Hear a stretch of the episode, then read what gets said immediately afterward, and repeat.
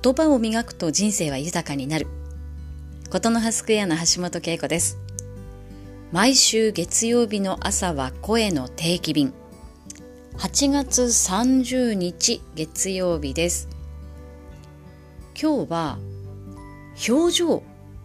についてお話をしようかなと思います。皆さん自分の表情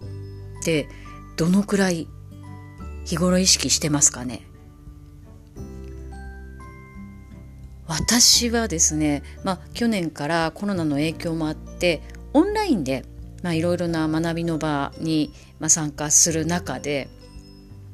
あの何でしょうこう指名されたりとか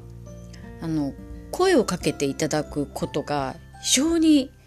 多くてですねこれ何なんだろうと思った時にあもしかしたら表情のまあ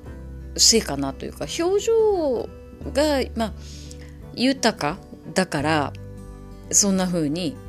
たくさん顔が並ぶ中でも選んでもらえるのかななんていうところにたどり着きました。で、まあ、それは何かっていうともともと私はアナウンサーの仕事をしていたっていうこともあってカメラの前でどういうふうに振る舞うのかっていうことについてよく考えてきたんですよね、まあ、仕事柄ですだからその意識して経験を重ねることでこの表情っていうのは磨かれていくんじゃないかなというふうに思うわけです。で今日はちょっとそのまあ表情を豊かにするコツっていうのをいくつかお伝えしたいと思うんですけれどもまずはやっぱりね口角を上げることが大事ですね。口角、えー、唇の、えー、端ですね。両端を上に上げる。あの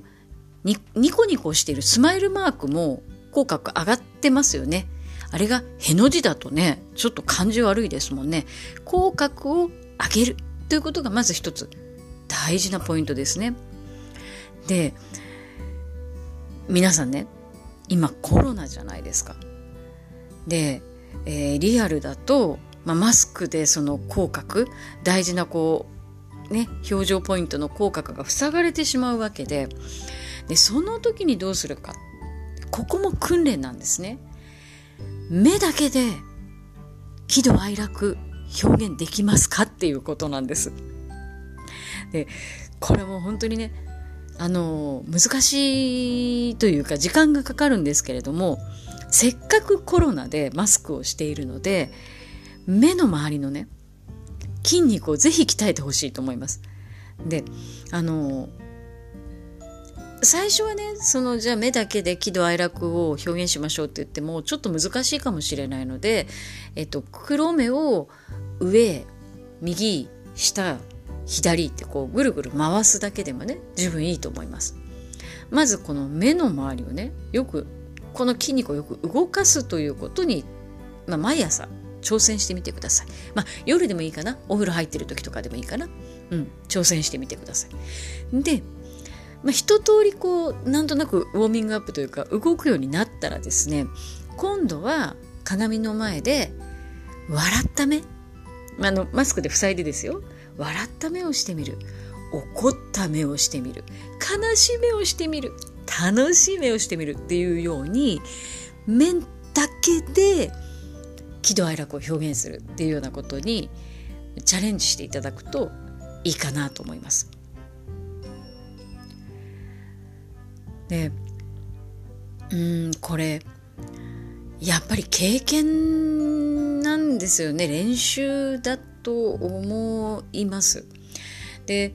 えー、私自身はえー、ニュースキャスターをしている時にあの、まあ、当時やっぱりニュースを読むっていうと客観的にっていうところが大事だったので、まあ、大きく口開いて笑うとか、ね、楽しいニュースでも、ね、もちろん泣くとかできないわけでその淡々と原稿を読みながらも心痛むニュースの時にはそういうことをやっぱり思いを乗せて話したいしね。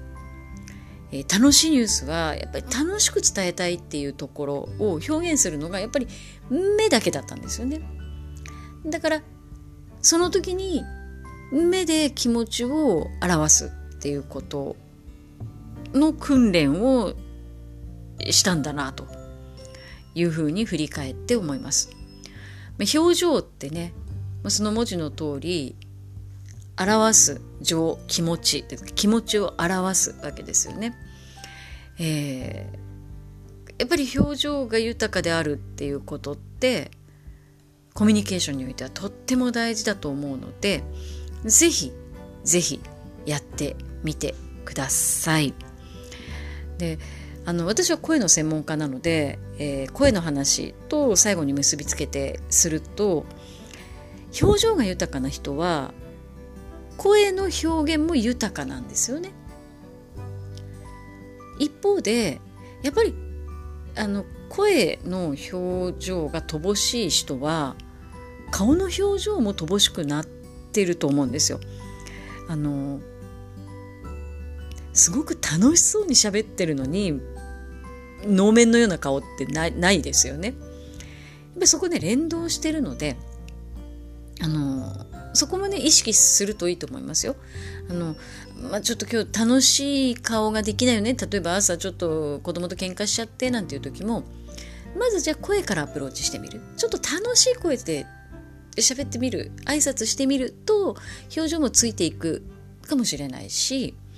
まあちょっと気持ちが落ちていて楽しげな声が出ないなっていう時にはまず表情から笑顔で入ってみると声も楽しくなっていきますのでどちらからアプローチしてもいいと思いますので、ねえー、今週は表情に、えー、ちょっとこうフォーカスして、えー、過ごしてみてはいかがでしょうか。ということで今週も笑顔でいってらっしゃい